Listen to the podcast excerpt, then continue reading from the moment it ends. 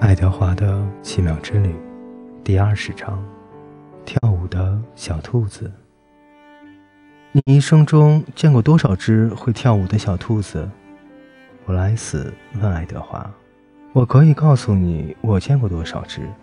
一只，就是你。咱们就用这个方法去赚钱。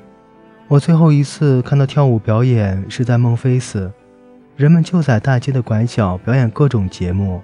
路人看他们的演出就要付钱，我见过。到城镇去的路走了一整夜，布莱斯不停地走，一只胳膊下夹着爱德华，一直在和他说话。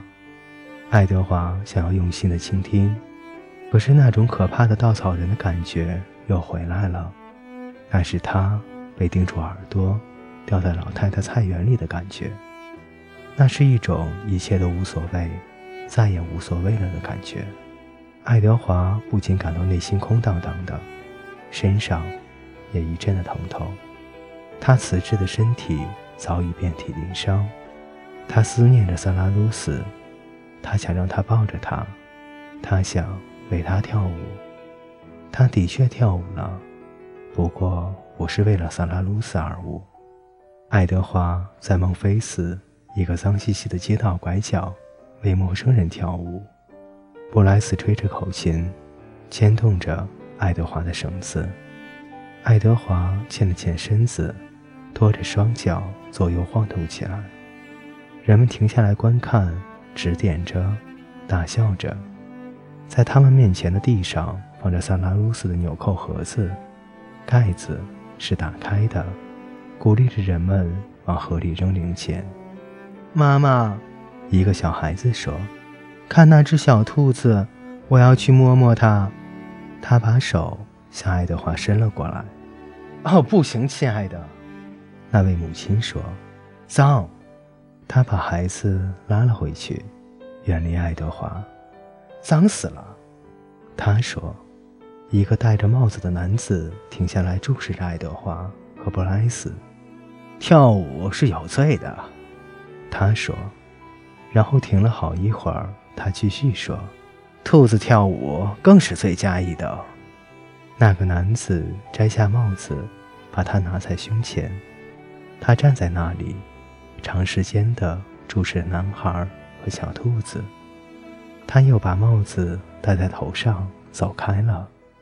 地上的影子渐渐地拉长，太阳变成了一个边缘模糊、橙色的圆球。低低的悬在空中，布莱斯开始哭了起来。爱德华看到他的眼泪落在人行街道上，可是男孩却没有停下吹口琴，也没有让爱德华停止跳舞。一位老太太拄着一根手杖走近他们，她用深邃而污秽的眼睛注视着爱德华。佩勒格里娜正在跳舞的小兔子想，他冲他点了点头。看看我，他对他说，他的手臂和双腿猛地抽动了一下。看看我，你的愿望实现了。我学着如何去爱，这样的旅程太可怕了。我被打碎了，我的心被打碎了。救救我！老太太却转过身，蹒跚地走远了。回来，爱德华想，看看我。布莱斯哭得更厉害了，他让爱德华也跳得更快了。太阳终于落下，街道一片漆黑。布莱斯也放下手中的口琴。“我不行了。”他说道。他让爱德华倒在人行道上。“我不会再哭了。”布莱斯用手背擦了擦眼睛和鼻子，拾起纽扣盒子。向里面张望，我们挣的钱足够买些东西吃了，他说道。跟我来吧，查理斯。爱德华的奇妙之旅第二十章为您播讲完毕，欢迎您的继续守候与收听。